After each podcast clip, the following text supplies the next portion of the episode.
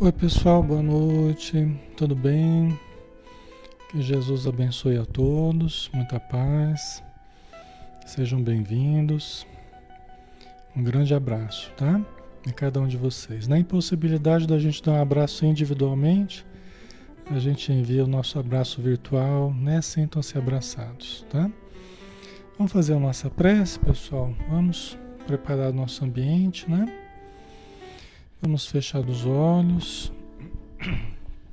Vamos abrir o nosso coração e a nossa mente ao sol do amor divino, ao sol das irradiações amorosas, eternas do nosso Mestre Jesus e da espiritualidade que está em torno de nós, para que essas energias possam fecundar o solo do nosso coração e do nosso pensamento e possam germinar as sementes do amor e da paz em nossos corações, dulcificando o nosso sentimento e clareando o nosso pensamento, para que a cada dia possamos sentir a vida e as pessoas de maneira mais equilibrada, mais amorosa, mais terna, mais branda e também enxergarmos a vida com olhos mais límpidos, com maior lucidez, com maior clareza, com maior entendimento, com maior compreensão, para que nós consigamos compreender e enxergar a vida como ela realmente é, como uma escola abençoada em que todos estamos matriculados, para aprendermos para exercitarmos, para convivermos, para cooperarmos com a criação no nosso nível, no nosso estágio evolutivo. Obrigado, Senhor Jesus, por mais uma noite que se inicia, uma noite de estudos, que possamos aprender e melhorar, que possamos sentir as tuas energias envolvendo o nosso ambiente, formando um, um todo de luz que nos envolva, todos nós encarnados, mas também todos os irmãos desencarnados que estão nos ajudando, para que também possamos ajudar todos aqueles que estão necessitados, tanto na matéria quanto na vida espiritual.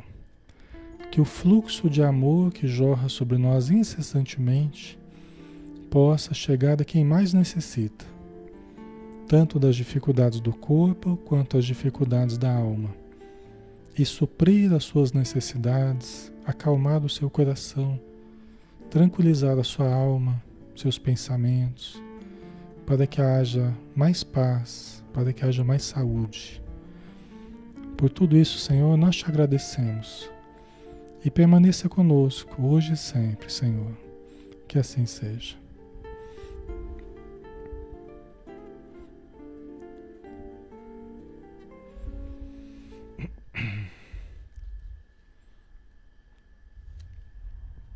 Novamente, boa noite, sejam todos bem-vindos. Vamos iniciar a nossa noite de estudos, né? Hoje é o livro Ação e Reação de André Luiz, o Espírito, é, através do médium Francisco Cândido Xavier, tá? 41 dia de estudo.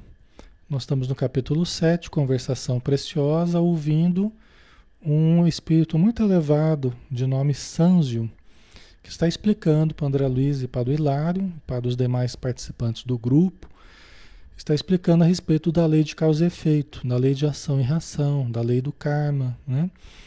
E está dizendo, após uma pergunta né, do André Luiz, é, como é que nós poderíamos utilizar a lei de ação e reação a nosso favor? Né? O André Luiz está perguntando como é que a gente podia utilizar a lei de ação e reação a nosso favor, não contra nós, né? E aí ele pergunta também como é que a gente consegue fugir da lei de ação e reação, da justiça, né? Da, da lei de ação e reação, né? Da lei, se a gente tem condição de fugir, como é que a gente faz para fugir? Aí o Santos explicou que ninguém foge da lei, da lei de ação e reação, da lei de justiça, né? Ninguém foge. Até porque ela está dentro de nós, né? está expressa na nossa consciência, como dizem os Espíritos, no livro dos Espíritos, né? Então, nós é que vamos sentir em algum momento despertar da nossa consciência, pode demorar mais ou menos tempo, mas cada um de nós vai sentir o despertar no momento certo, exigindo que nós saudemos as dívidas com aqueles a quem nós criamos essas dívidas, né? Então é um processo que de despertamento de cada um de nós, tá? Um processo íntimo, né? Aí ele continua dizendo aqui, acho que foi o último, o último parágrafo que a gente analisou, né? Assim é que se claudicamos nessa ou naquela experiência indispensável à conquista da luz que o Supremo Senhor nos reserva, se nós caímos, se nós patinamos, né? É, é, reprovamos, né? nessa ou naquela experiência indispensável à conquista da luz que o Supremo Senhor nos reserva, é necessário nos adaptemos à justa recapitulação, quer dizer, que a gente volta de novo àquela experiência, a gente volta àquela situação que a gente não foi bem, para que a gente possa né, superar daquela situação, aprender, tirar de fato o que a gente pode tirar, utilizando os patrimônios do tempo né? Nós temos a vida eterna pela frente.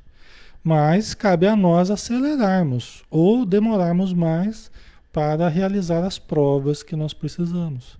Né? Nós podemos passar isso com mais rapidez ou podemos demorar mais. Né? Então, são os patrimônios do tempo que todos nós estamos lançando mão. A pressa é nossa, né? É, o tempo que nós vamos levar, Alexandre, quanto tempo que eu vou ficar bem?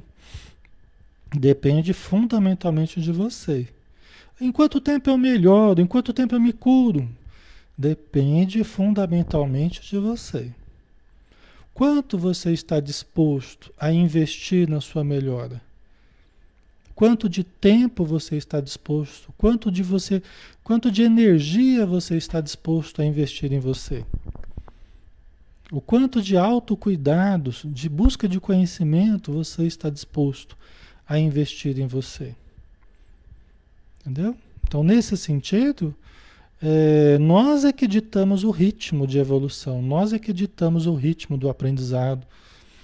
Né? Vai demorar. Vamos ver como é que você vai reagir à terapêutica, como é que você vai reagir às oportunidades, como é que você vai reagir aos conceitos que for aprendendo, não é? Então nós é que vamos ditando o ritmo da nossa melhora. Tá? Nós podemos aprender mais rapidamente ou podemos. Né? Como é que você vai conseguir renunciar aos, às paixões, a certas paixões? Renunciar a certos vícios? Em quanto tempo você vai conseguir fazer isso? É todos nós, tá? Eu estou falando você, mas é todos nós, né? é o tempo da nossa da nossa melhora. É justo, né, Cristina? Exatamente. Né? Então não há que cobrarmos de fora. Ai, porque eu tenho que melhorar. E começa a cobrar das pessoas, ou de quem quer que seja, né? É, nós é que tem, precisamos olhar para dentro para como é que eu posso fazer. Eu posso fazer para acelerar. Aí vocês perguntam, Alexandre, então o que, que eu tenho que fazer para acelerar? É tudo que a gente está conversando aqui. É tudo que a gente tem estudado. É tudo que a gente tem procurado entender. É o como a gente pode fazer para acelerar a nossa evolução. Né? Tá? Figuremos um, um homem acovardado diante da luta.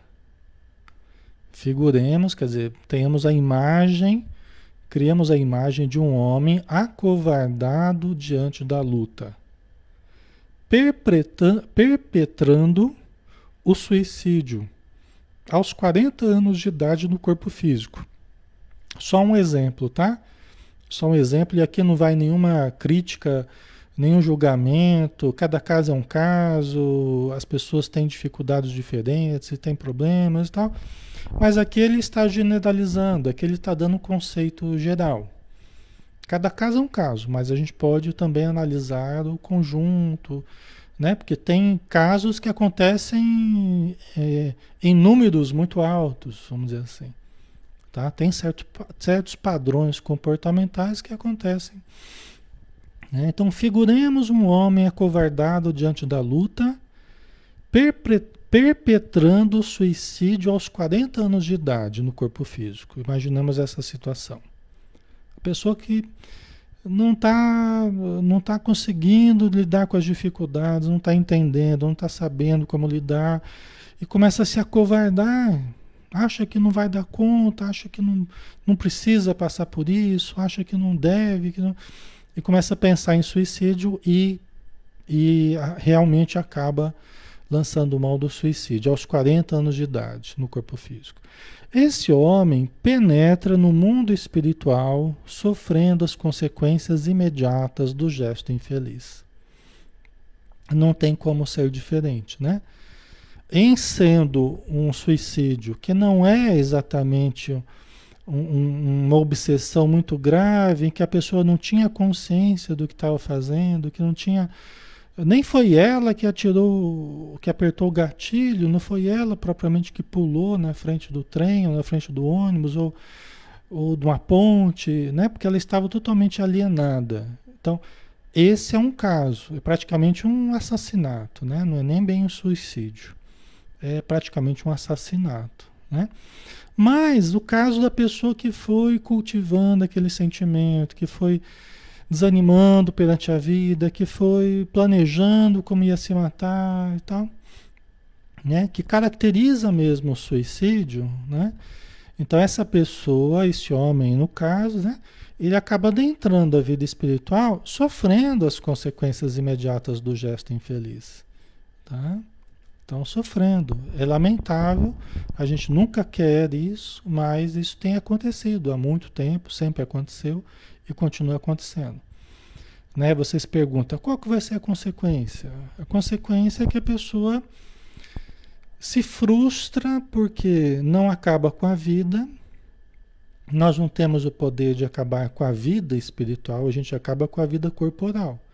A maioria acha que nem deu certo o suicídio. A maioria acha que nem morreu, porque é normal a pessoa morrer e achar que está viva ainda.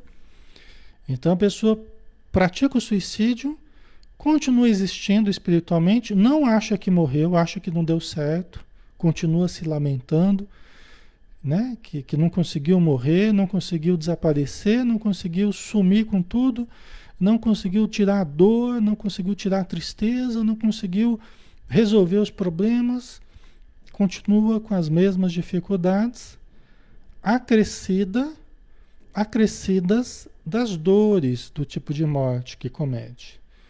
A morte, a dor pela, pela, pelo tiro, a dor pelo enforcamento, a dor pelo, pelo, pela queda, né? Que a pessoa se quebra toda, né? Do, do salto, numa altura. Tá? A gente atende suicidas direto, né? É o tempo todo atendendo suicidas, né? Então é muito triste, né? E a gente atende, a gente nunca, nunca sabe há quanto tempo que a pessoa está sofrendo. Uns ficam mais tempo, outros menos tempo, mas isso não interessa. Isso não importa. Se faz pouco tempo, se faz mais tempo, não importa. O que para nós importa é aliviar o sofrimento da pessoa.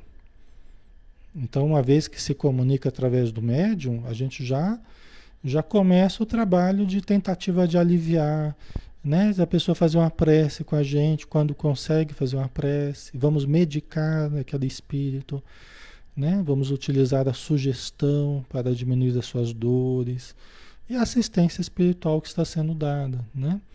Juntamente com as energias do médium, com o ectoplasma do médium e o ectoplasma do grupo todo, inclusive do doutrinador, né? Com as forças vitais do médium, né? É, ele consegue mais facilmente se recuperar, encontrar algum alívio, encontrar algum alento, sair da crise em que ele estava, esse espírito, né? Então é o que a gente tenta fazer, tenta aliviar o sofrimento, encaminhá-lo para o auxílio, para os tratamentos da vida espiritual, tá?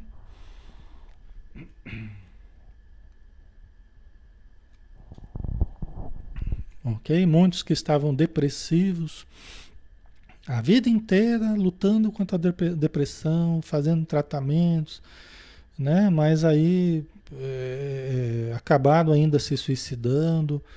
Muitas vezes continuam no plano espiritual, geralmente continuam ainda depressivos, não querendo conversar, não, só querendo dormir, só querendo ficar quieto no seu canto. Mas a gente vai tentando puxar a conversa, vai tentando entender a situação, até na vida do, da pessoa o que, que aconteceu, né? Os seus dramas íntimos, né? Uma terapia mesmo, né? uma terapia espiritual, né? Ok, uma psicoterapia com o espírito, né? O problema é que muitos deles a gente não pode nem dizer que já morreram. A gente não pode dizer para o espírito que ele já morreu. Né? Então ele, ele praticou suicídio, ele está desanimado porque ele viu que não funcionou o suicídio, mas ele nem sabe que já morreu. E não adianta tentar dizer, porque ah, você está doido, eu estou aqui sentindo as dores, estou aqui, não deu certo minha morte, porque ele imaginava que ia encontrar o nada, que ia deixar de existir. Esse que é o grande equívoco, né? Eles come... As pessoas estão vivendo angústias na terra, tristezas, tal, começam a achar que é uma grande saída deixar de existir. Eu não quero mais existir. Não quero sentir mais nada, não quero mais sofrer, não quero. Só que o suicídio é uma porta falsa, porque esse deixar de existir não acontece. Nós não podemos deixar, nós não temos o poder de deixar de existir. Por isso que é uma porta falsa, tá? É uma porta falsa. Certo, pessoal? Ok? É triste mesmo. É, até a gente falar nisso é né? Não é uma coisa né, que agrada a gente assim. É, a gente explicar pode ser importante, né? Conscientizar as pessoas que estão ouvindo é importante para que as pessoas combatam qualquer pensamento de suicídio. Nós devemos combater, devemos cortar sem nenhuma compaixão qualquer pensamento de suicídio, qualquer intenção de suicídio. Qualquer sugestão que vem na nossa mente de suicídio, nós temos que cortar imediatamente. Não ficarmos cultivando aquilo como alternativa. Tá? Não ficarmos cultivando isso como uma alternativa. Jamais nós podemos fazer isso, tá, pessoal?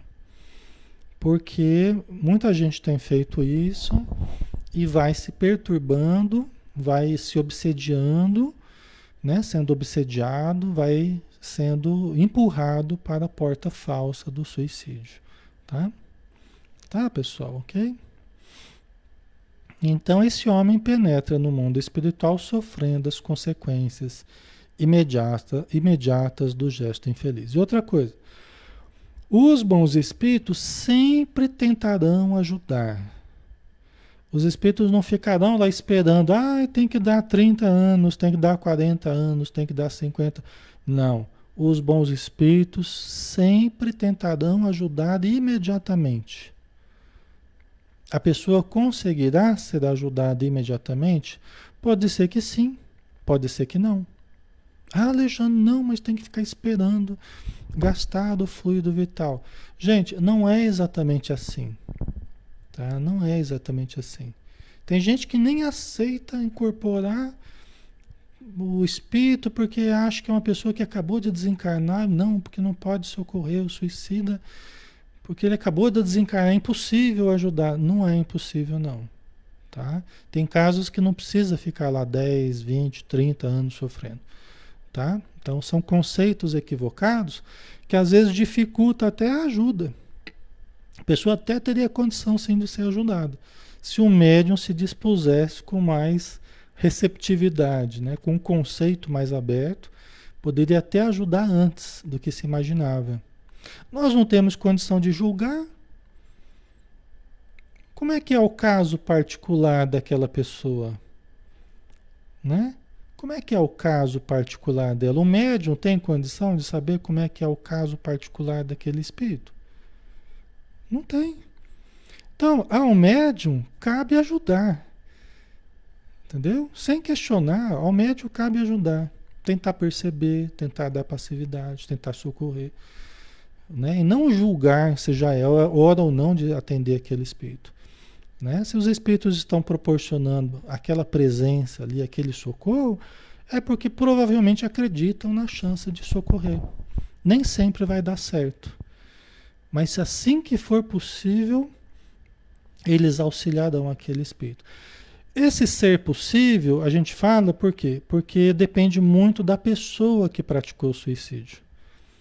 Tem um algo que ela precisa se abrir ao, ao auxílio, tá?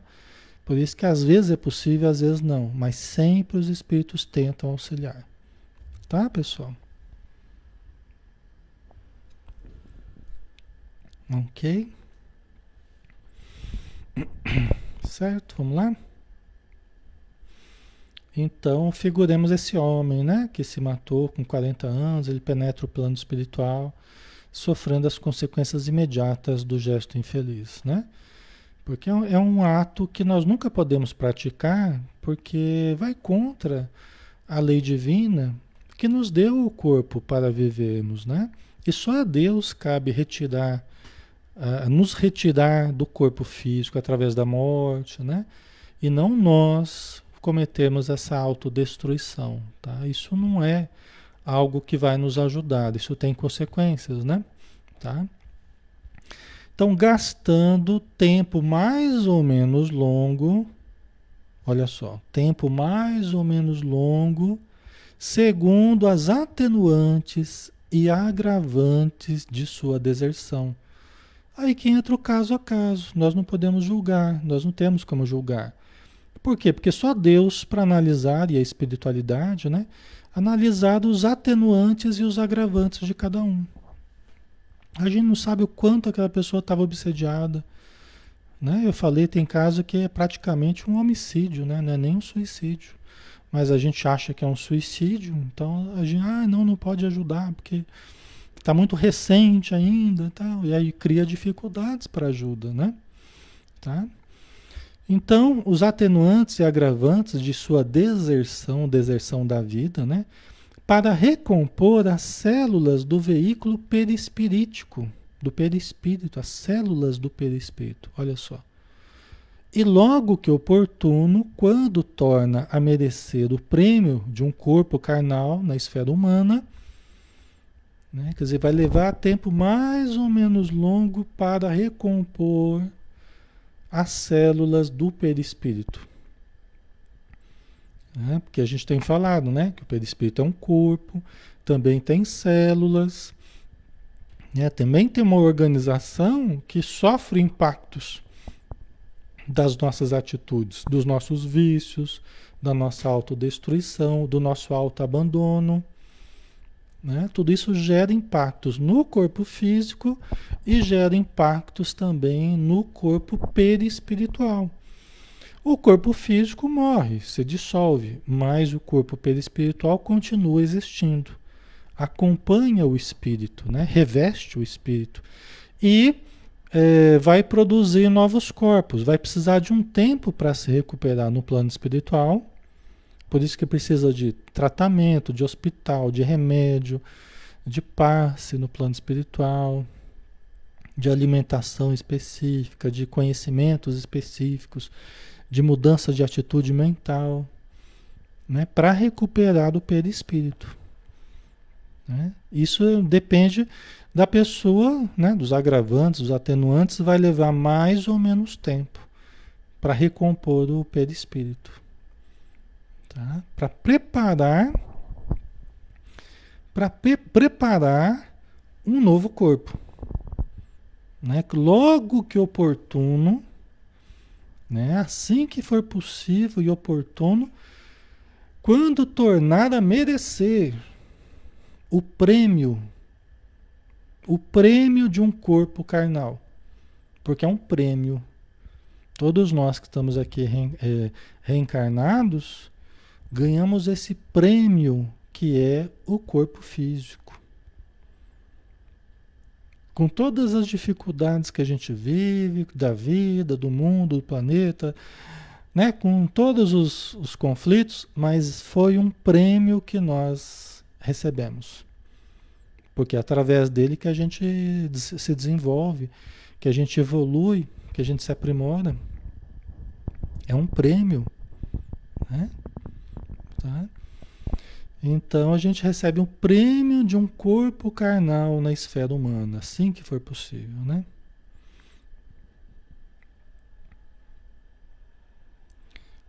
Lia, é este novo corpo sem ou com sequelas, né? Então, aí vai depender da programação que for feita, vai depender do que os espíritos amigos julgarem mais interessante para a gente passar na Terra, para a gente sofrer na Terra, para recompor do perispírito com um novo corpo. Muitas das mazelas a gente joga do perispírito para o corpo e o corpo acaba retratando certos problemas. Só que tem casos, Lia, que não, não é muito produtivo a pessoa vir toda deformada, vir toda complicada, porque ela só vai sofrer. Tem casos que vai ter que ser assim, mas tem muitos casos que a pessoa tem condições de trabalhar. Tem muitos casos que a pessoa tem condição de trabalhar. E o mais produtivo é a pessoa trabalhar.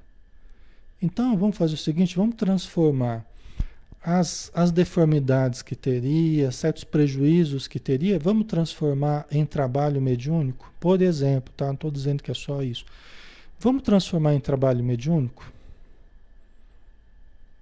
Né? É aquele sofrimento de cada dia, de cada atendimento que eu falava para vocês outro dia, né? Acho que ontem, antes de ontem, não sei. É aquele sofrimento de cada dia. É o atendimento aos suicídios do plano espiritual, suicidas do plano espiritual, que se afinizam com essa energia do médium, do médium suicida do passado, que ele vai ter mais facilidade de atender os suicidas do que os outros médiums, até por uma questão de sintonia. E socorrendo os outros suicidas, ele vai também se reajustando perante a lei divina. Então, nem sempre ele vai ter que pagar através de deformidades, através de, de mutilações, através de, de doenças eh, graves. Nem sempre ele vai ter que ele vai ter que pagar dessa forma. Muitas e muitas vezes ele vai pagar com amor. Depende dos recursos que ele traz. Depende da boa vontade que ele tenha. Entendeu? Até porque pode chegar aqui na Terra, ele pode se recusar a trabalhar, pode se recusar a cumprir com a programação que fez. Aí vai ter que ser na base da dor mesmo, vai ter que ser na base de uma doença, de um problema grave, né?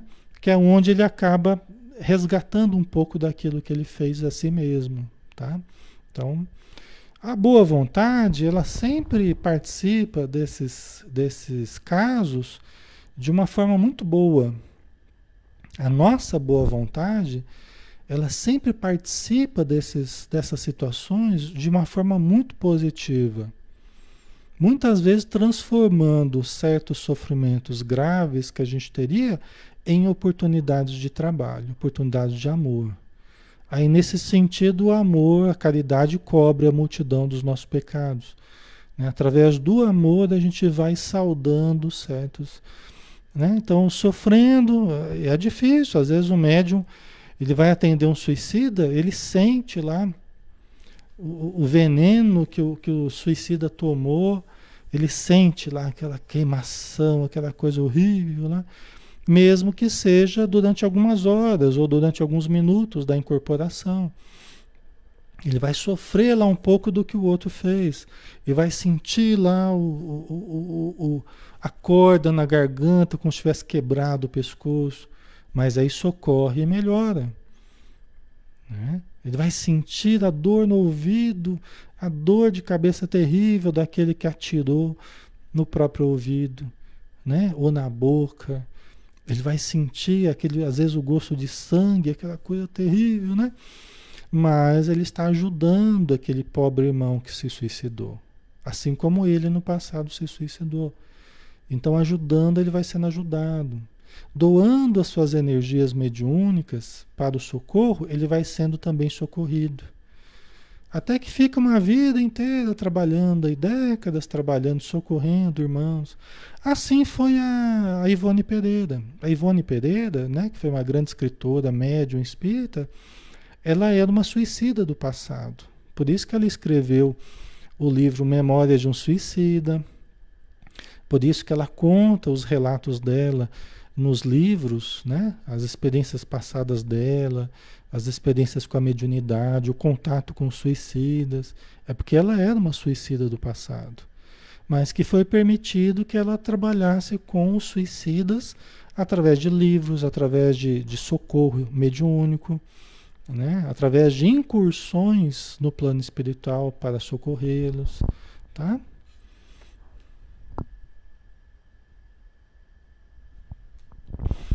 É mais produtivo. Sempre que possível, os espíritos transformam sofrimentos em trabalho para aqueles que tenham boa vontade. Eles sempre procuram transformar, traduzir sofrimentos em trabalho. É como se a gente fosse uma prisão ao invés de ficar à toa e sofrendo apenas, a gente começa a trabalhar e a cada dia de trabalho a gente diminui um tempo da nossa pena, vamos dizer assim, né? Uma imagem bem grosseira. Cada dia de trabalho a gente diminui um dia da nossa pena. É mais ou menos assim a, a, a justiça divina, tá? Ok? É. Certo. Então vamos lá, né? Então, essa pessoa que se recuperou durante mais ou menos tempo, se recuperou é, é, razoavelmente, tá? Razoavelmente. É lógico que a recuperação, recuperação vai ser ao longo das encarnações. Para apagar essa mancha da, do suicídio, vai precisar de algumas encarnações, tá?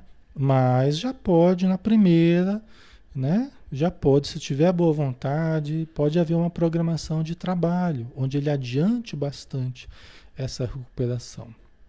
Então, continuando aqui. Dentre as provas que repetirá, essa pessoa né, que vai reencarnar, que se matou no passado, vai reencarnar.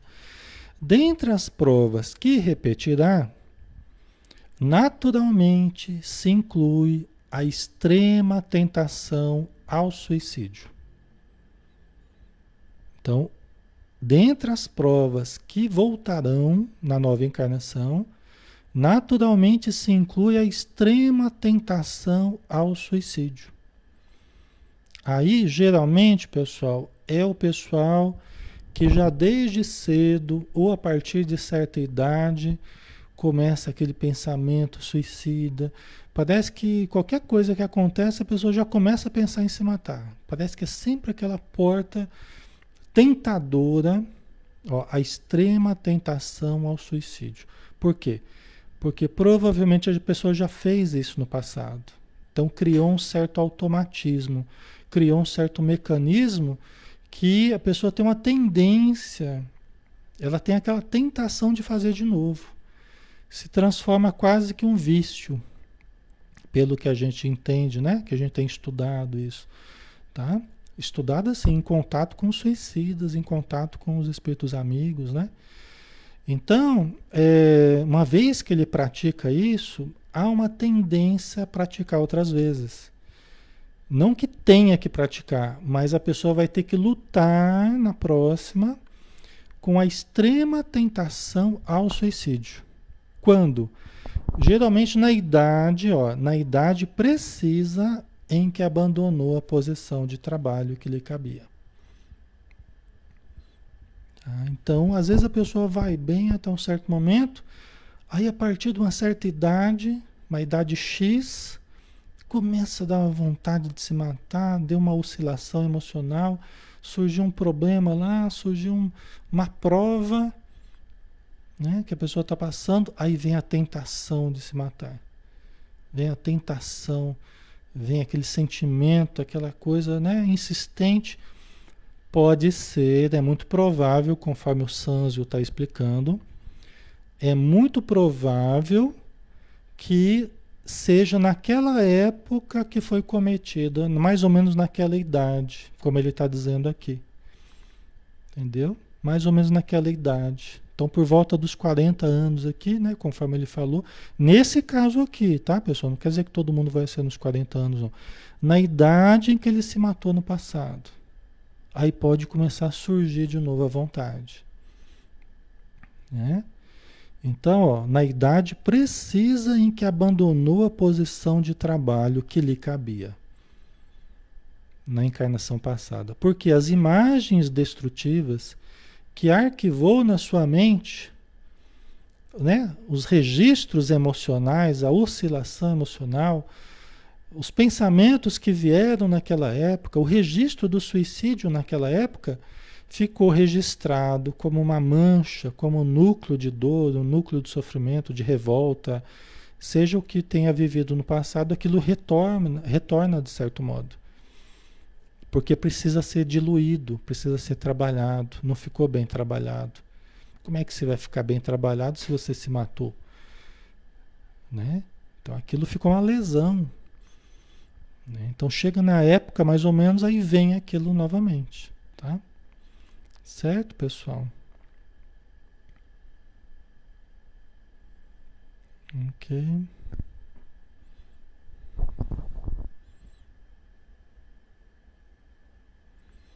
O lege, né? O viciado, seguindo a mesma analogia, volta também a ser a se viciar. Né? Ele, ele volta também a ter, porque o vício é uma autodestruição, né? O vício da droga, por exemplo, né? é uma autodestruição. É uma fuga, é uma fuga da vida. É um entorpecimento do pensamento, da emoção. Né? É uma fuga, né? é um abandono de si mesmo, uma autodestruição. Então é um suicídio né? que se vai cometendo. Então, isso realmente, numa próxima encarnação, depois no tratamento no plano espiritual, de reencarnar e tal, ele vai sentir vai sentir a tentação de se entorpecer novamente. Ele vai sentir a tentação de fugir dos problemas novamente. Então vocês lembram que na área que a gente faliu, a gente é chamado a recapitular, não é o que a gente estudou? Na área que a gente patinou, na área que a gente se enroscou, na área que a gente caiu, a gente é chamado a recapitular. Para ser bem sucedido agora. Né? Só que é, muitas vezes a dificuldade vai aumentando. Ou seja, o empenho para se melhorar vai ter que ser maior também. Por isso que não adianta fugir, porque quando você foge, é, depois você tem que retomar aqueles problemas, que você, só que os problemas vão estar aumentados. Entendeu? Se a gente ficar fugindo sistematicamente, só vão aumentando os problemas. E quando a gente for retomar, a gente vai ter que colocar mais energia, mais disposição, mais determinação, mais força. Mas a gente consegue, né? Com o tempo a gente consegue, tá? Ok?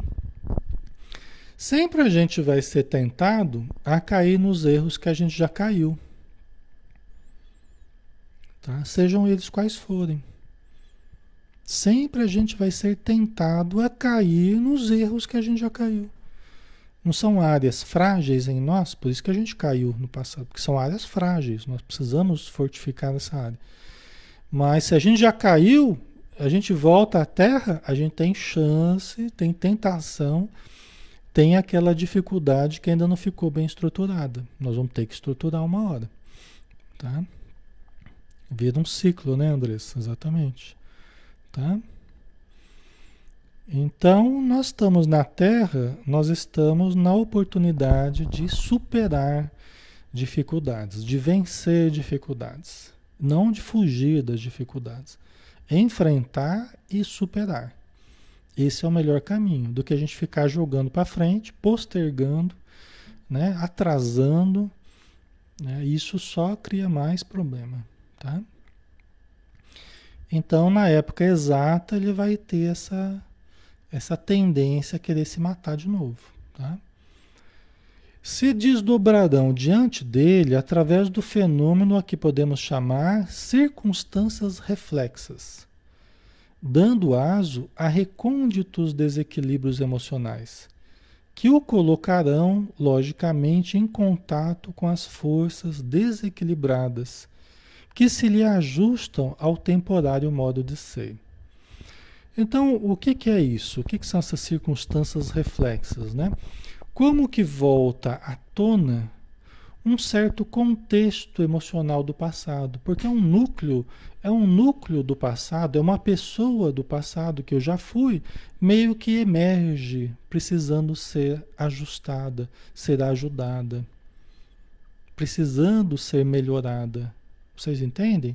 Nós já fomos muitas pessoas diferentes. Lembra da cebola lá, né? Cada camada é uma encarnação diferente. Então, aquela pessoa que eu fui no passado, né? Naquela camada lá que eu fui no passado, aquela pessoa que eu fui que se matou, ela emerge no presente, mais ou menos na época que eu me matei. Ela ressurge. Ela ressurge através de sentimentos, através de pensamentos, através de tendências, através de vontades, através como que criando circunstâncias que são parecidas com as circunstâncias do passado.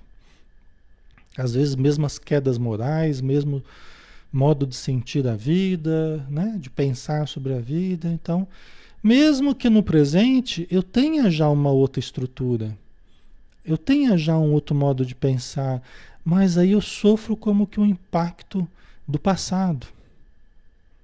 Aí eu posso até não me reconhecer, caramba, eu tive uma educação assim, assim, assado, eu penso assim, assim, assado, a minha vida está relativamente bem, eu não sei por que está vindo certos sentimentos que eu não reconheço. Não sei por que eu comecei a entrar nessa depressão, não sei por que eu comecei a entrar nesse desespero, nesse tormento, nessa vontade de me matar que eu não me reconheço. Eu não entendo por que está acontecendo isso. Não sei se é espiritual, não sei se é meu, não sei do que, que é. Entendeu? Uma insatisfação com a vida, um, uma vontade de abandonar tudo. Faz sentido para vocês, pessoal? E aí a pessoa às vezes procura terapia, às vezes procura remédio, procura ajuda espiritual. Quando procura, é ótimo. Porque precisa de toda ajuda mesmo.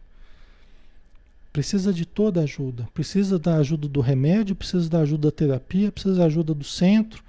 Quando procura, está excelente ainda. Dura quando a pessoa se fecha e não, tenho que dar conta porque não tem nada a ver comigo, não sei o que.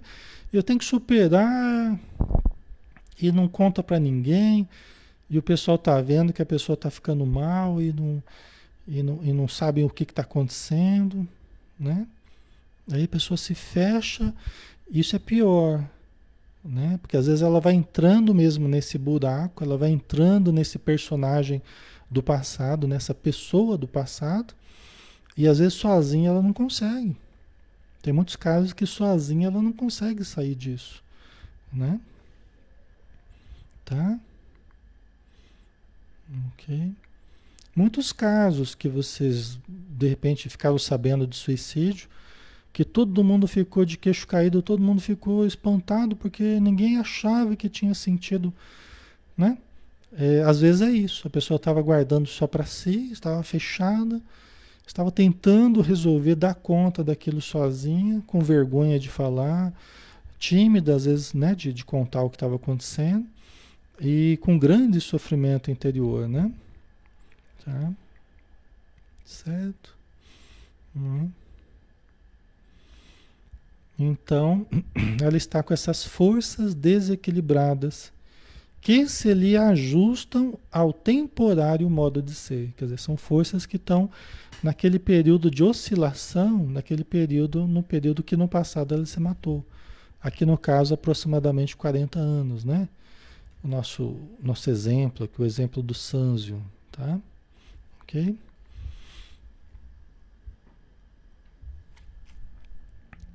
Se esse homem não houver amealhado recursos educativos e renovadores em si mesmo, pela prática da fraternidade, do estudo, de modo a superar a crise inevitável, crise inevitável porque ninguém vai se adiantar sem passar pelos caminhos que trilhou pelos, pelos tropeços que já teve.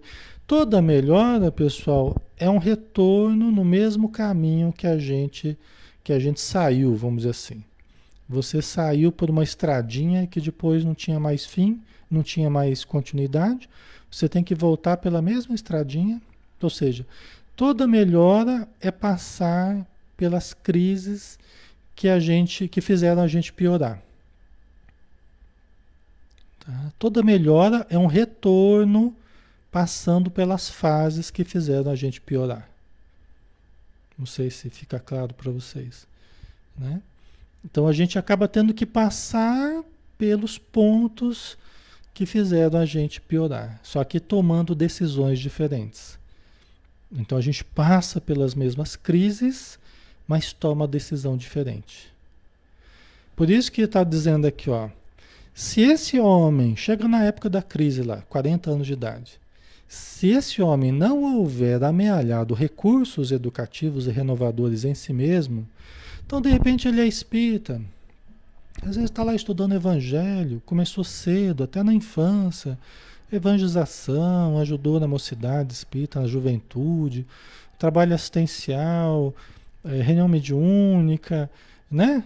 estudos e tal, e se envolveu totalmente e tal, criou uma estrutura de conhecimento, criou uma estrutura moral, criou uma estrutura de fraternidade em torno de si, de rotinas de trabalho, tá? Pode ser que chegue na época dos 40 anos lá, ele sinta esse impacto. E talvez até ele não entenda, nossa, mas como é que eu, né, sempre estive na casa espírita, sempre sempre ajudei, sempre socorri tal, não entendo por que que Está me vindo essa angústia, está me vindo essa tristeza, está me vindo esse, esse mal-estar. Né? De onde que vem? Será que é uma influência que eu estou sentindo? Pode ser, mas né? pode ser que seja uma coisa do passado dele. Né? Mas ele tem recursos e ele pode se apegar a esses recursos. Ele aprendeu a fazer evangelho, então ele vai se apegar ao evangelho. Ele aprendeu a fazer prece, ele vai se apegar à oração. Ele aprendeu a trabalhar no bem. Então, apesar das dificuldades que ele sente, apesar das dificuldades que ele sente, ele vai continuar trabalhando nas suas rotinas com dificuldade, mas ele vai continuar com as reuniões mediúnicas, ele vai continuar fazendo palestras, ele vai continuar tentando ajudar. E às vezes as pessoas nem sabem da dificuldade dele, mas ele tem uma estrutura que ele está usando para se manter bem. Tá? Agora, e se a pessoa não tiver nada disso? Seja por má vontade, seja porque não se interessou, surgiram oportunidades, a pessoa não quis, né? Achou que não era para si, que não tinha nada a ver consigo e tal, né? E os espíritos sabendo que ela vai ter que passar um momento difícil lá com 40 anos, mais ou menos. Estão tentando já, a pessoa é novinha, mocinha ou um rapazinho, estão tentando encaminhar já para os estudos, estão tentando encaminhar para o trabalho, para que quando surgisse aquele núcleo de sofrimento, aquele núcleo de oscilação, aquela tentação ao suicídio, a pessoa tivesse a força suficiente para não sucumbir.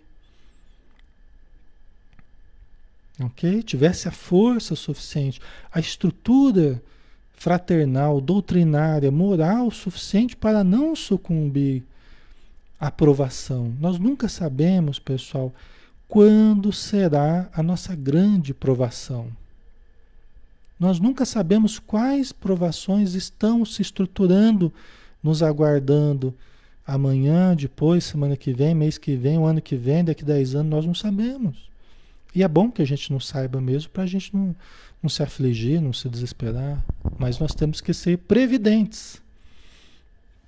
Nós temos que ser previdentes. Né? A pessoa previdente, a pessoa previdente, ela vai, ela vai se preparando, né? A humildade, a humildade, né? Olha, eu não sei o que eu tenho que passar. Se eu estou aqui reencarnado é porque eu tenho provas a passar aqui na Terra. Então deixa eu me preparar para as provas. Deixa eu me conhecer. Deixa eu me dominar. Deixa eu me, me estruturar. Porque eu nunca sei Eu nunca sei quando virão as provas difíceis, né? Não vou julgar dos outros também, porque eu nunca sei quando eu vou ter que lidar com certas provas difíceis, que podem envolver sentimentos afetivos, podem envolver é, situações profissionais, pode envolver dinheiro, pode envolver sexo, pode envolver um monte de coisa. Eu não sei quais provas eu, com quais eu vou ter que lidar. Então, por isso que a importância da humildade, o não julgar, né? E a gente ir estruturando a nós mesmos. Não é o outro, é, é estruturando a nós mesmos. Vigiar e orar, né? E criando aquela estrutura de disciplina, de constância nos estudos, nos trabalhos, que vai dando aquela força. Você já nem pensa mais se vai estudar ou não vai, eu vou. Né? Já nem penso mais, porque não tenho não ir, só tenho ir, só tenho a disciplina, constância, crescimento, trabalho. Né? Então, isso na hora que a gente mais precisa, a gente conta com esses recursos, porque a gente já solidificou esses recursos dentro de nós. A gente já se enraizou na vida, porque senão a gente fica sem raiz. E a árvore sem raiz, vem as tempestades e derruba a árvore sem raiz. Mas a pessoa que já se comprometeu, a pessoa que já se enraizou, assumiu compromissos, assumiu rotinas de estudo, de ajuda, de caridade, de trabalho e tal, já criou raízes ali, ó. Já criou raízes. E essas raízes vem a tempestade e ela chacoalha, mas as raízes seguram. As raízes seguram. Entendeu? Né? Todos nós estamos aqui, a gente está diariamente, né?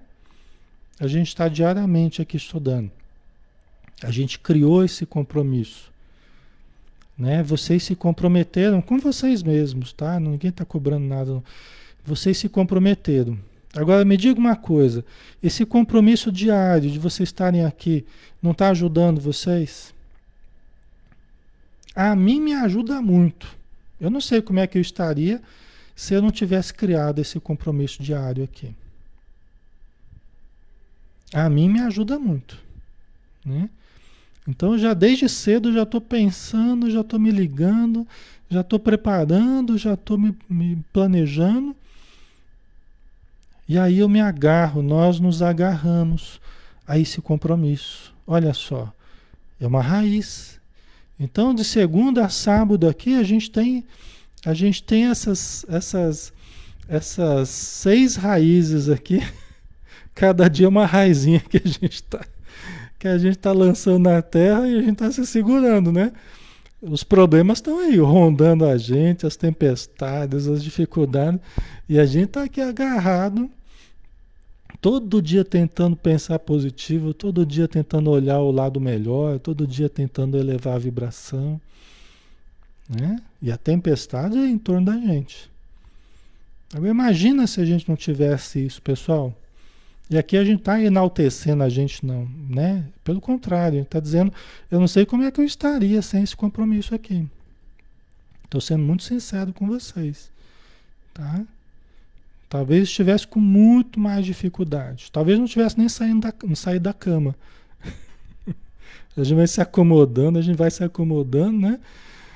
Vai saber o que, que seria da gente, né? Então, é assim, a vida é assim. A casa espírita é assim. Né? O nosso trabalho nos templos são assim.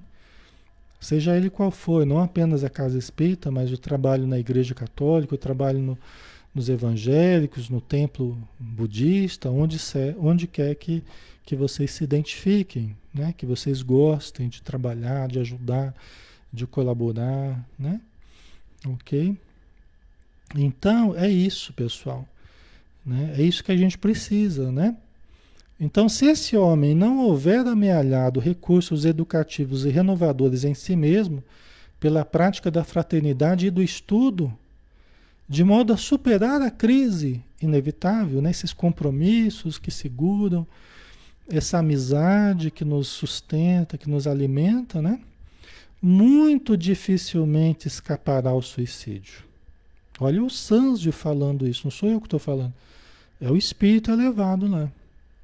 muito dificilmente escapará ao suicídio. Esse homem do exemplo aqui. Muito dificilmente escapará ao suicídio. De novo, né? porque ele já se matou. Porque as tentações, não obstante reforçadas por fora de nós, começam em nós e alimentam-se de nós mesmos. Né? Então é lógico que vocês falaram da obsessão. Alexandre pode ser provocado por espíritos obsessores, muito frequentemente por espíritos obsessores, inimigos nossos do passado, pessoas que sabem que a gente já se matou no passado e querem fazer a gente se matar de novo. Entendeu? Então, é, é, eles vão rondar nosso, os nossos passos? Vão. Eles vão tentar se aproveitar das nossas fragilidades? Vão. Mas nós temos que deixar isso acontecer? Não. Nós não precisamos deixar isso acontecer. Né? Só deixaremos se quisermos. Mas nós não precisamos deixar que isso aconteça. Ah, Alexandre, mas você não tem que sofrer obsessão se você fez mal para eles? Não, eu, eu não posso evitar que eles me persigam. Eu não posso evitar que eles rondem, porque a justiça divina permite que pessoas que foram prejudicadas por mim estejam próximas a mim, me cobrando, tentando me destruir, né? tentando me levar ao vazio existencial, à tristeza, ao desânimo, à briga com as pessoas, o isolamento, a depressão. Eles vão tentar tudo isso, tentar fazer a gente enlouquecer. Agora, eu não preciso deixar que isso aconteça. Eu não preciso deixar que isso aconteça. Nós não precisamos deixar que isso aconteça. Alexandre, como é que eu faço para que isso não aconteça então? É esse fortalecimento que a gente tem falado. Nós temos que nos fortalecer, criar essas raízes, determinarmos a nós mesmos, eu me determino a ser feliz, me determino a amar, a ajudar, estudar, trabalhar, me envolver.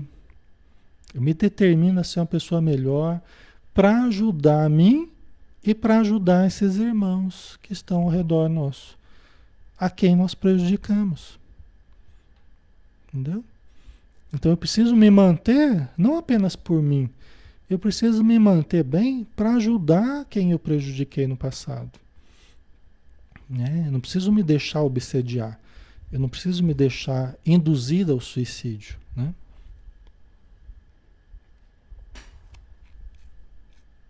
Ok? Nós podemos pagar com amor. Lembra, a gente volta a frisar, nós podemos pagar com amor. Lógico que sempre há sofrimentos né, na vida, é inevitável. Mas não precisamos entrar num processo de deterioração. Não precisamos entrar num processo de suicídio. Não precisamos entrar num processo de loucura. Não precisamos entrar num processo de deterioração da saúde. Pode acontecer, mas não necessariamente. Nós podemos transformar em amor.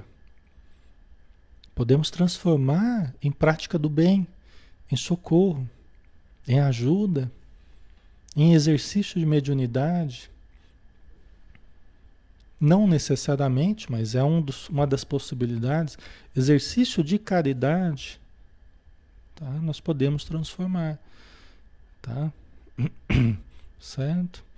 Isso não vai, isso não vai nos eximir de certas provas que a gente vai passar, inclusive a presença desses obsessores, né? Mas vai nos ajudar a nos manter mais saudáveis. E nos mantendo mais saudáveis, nós podemos ajudá-los também. Através da prática do bem, eles vão nos observando e vão sendo ajudados. Eles vão percebendo que a gente está firme, eles estão lá tentando.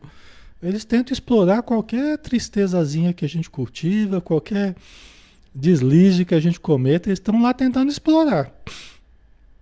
Mas aí você se recompõe, fala, não, não é por aqui, deixa eu me equilibrar, né? E aí frustra eles porque eles acham, ah, nós vamos destruir a pessoa. Dessa vez a gente consegue.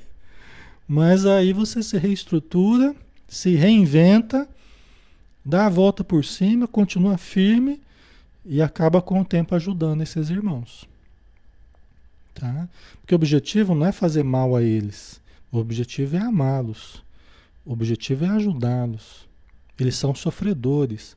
Eles só querem que nós soframos como eles estão sofrendo. E nós queremos que eles sejam felizes como nós estamos tentando ser. Essa é a diferença. Eles querem que nós soframos como eles estão sofrendo. E nós queremos que eles sejam felizes como nós estamos tentando ser. Ok? Certo? Deixa eu ver se. É, vamos, dar uma, vamos dar uma paradinha aqui. Nós encerramos esse pedaço. Né? Acho que deu para trabalhar bem esse assunto, né? Momentaneamente aqui. para a gente poder fechar, né? Felipe, você está falando exatamente o que eu precisava ouvir. Que bom, Felipe, graças a Deus, viu? Fico muito feliz por ouvir isso. Vamos aproveitar, né? Todos nós precisamos disso. Eu vou falando aqui, mas eu vou também me beneficiando, porque eu vou lembrando disso tudo que faz bem para o meu coração também, né? Faz bem para minha alma, eu também preciso de tudo isso, tá? Eu sou tão necessitado quanto vocês. Tá bom? Então vamos lá, vamos, vamos encerrar, né? Vamos fazer a nossa prece.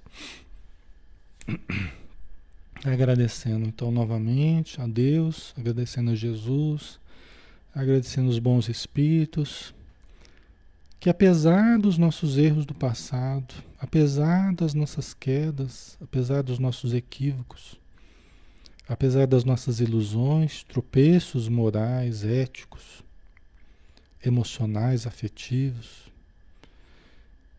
nos deram uma nova oportunidade. Trabalharam por nós anos a fio no plano espiritual. Nos socorreram das zonas umbralinas em que nós estávamos mergulhados na dor, no sofrimento, na angústia, na culpa onde nós demoramos tempo mais ou menos longo até termos o mínimo de condição de sermos resgatados.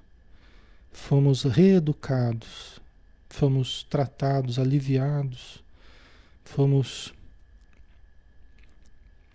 treinados para que nós nos preparássemos para a atual reencarnação. E esses espíritos amigos nos acompanhado desde o início, nos auxiliaram nos primeiros passos, na gestação, nos primeiros passos após o nascimento, após os primeiros meses, os primeiros anos, nos acompanharam na adolescência, até a fase juvenil, nos auxiliando em todos os conflitos que nós tivemos íntimos, até chegarmos à fase adulta com todas as complexidades, e estão ao nosso redor, nos induzindo ao bem, às boas decisões, aos bons conteúdos, para nos fortalecermos para o porvir, para o presente e para o porvir. Então, nossa gratidão a esses espíritos amorosos, ternos, brandos, conscientes, misericordiosos, que estão há tanto tempo nos ajudando e que continuarão nos ajudando cada vez mais conforme nós tenhamos boa vontade e saibamos ouvir os seus bons alvitres, as suas boas sugestões. Muito obrigado a todos eles, nosso abraço, nosso carinho, o nosso amor por esses irmãos tão queridos. Que assim seja.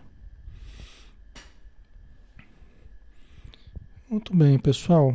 Muita paz a todos, tá? Que Jesus nos abençoe e nos envolve muita luz.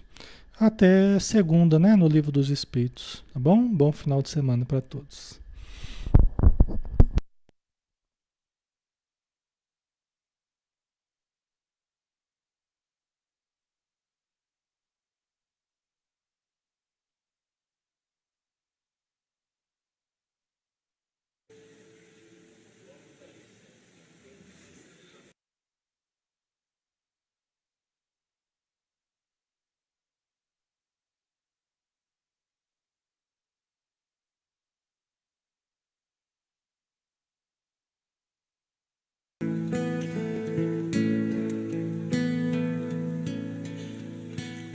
Ouço Deus no murmúrio das águas dos rios. Ouço Deus no furor dos ciclones bravios. Ouço Deus no cantar matinais dos pardais. Ouço Deus no lamento de pobres mortais. Vejo Deus nas estrelas perenes de luz. Vejo Deus no esplendor que a alvorada traduz. Vejo Deus no suave perfume da flor. Vejo Deus no adeus, companheiro da dor. Sinto Deus na saudade que evoca lembranças. Sinto Deus no morrer de febris esperanças. Sinto Deus na tristeza de ver-te partir. Sinto Deus na tua volta, irmão, a sorrir. Ouço Deus no murmúrio das águas dos rios. Vejo Deus no furor dos ciclones bravios. Sinto Deus no cantar matinais dos pardais. Ouço Deus no lamento de pobres mortais.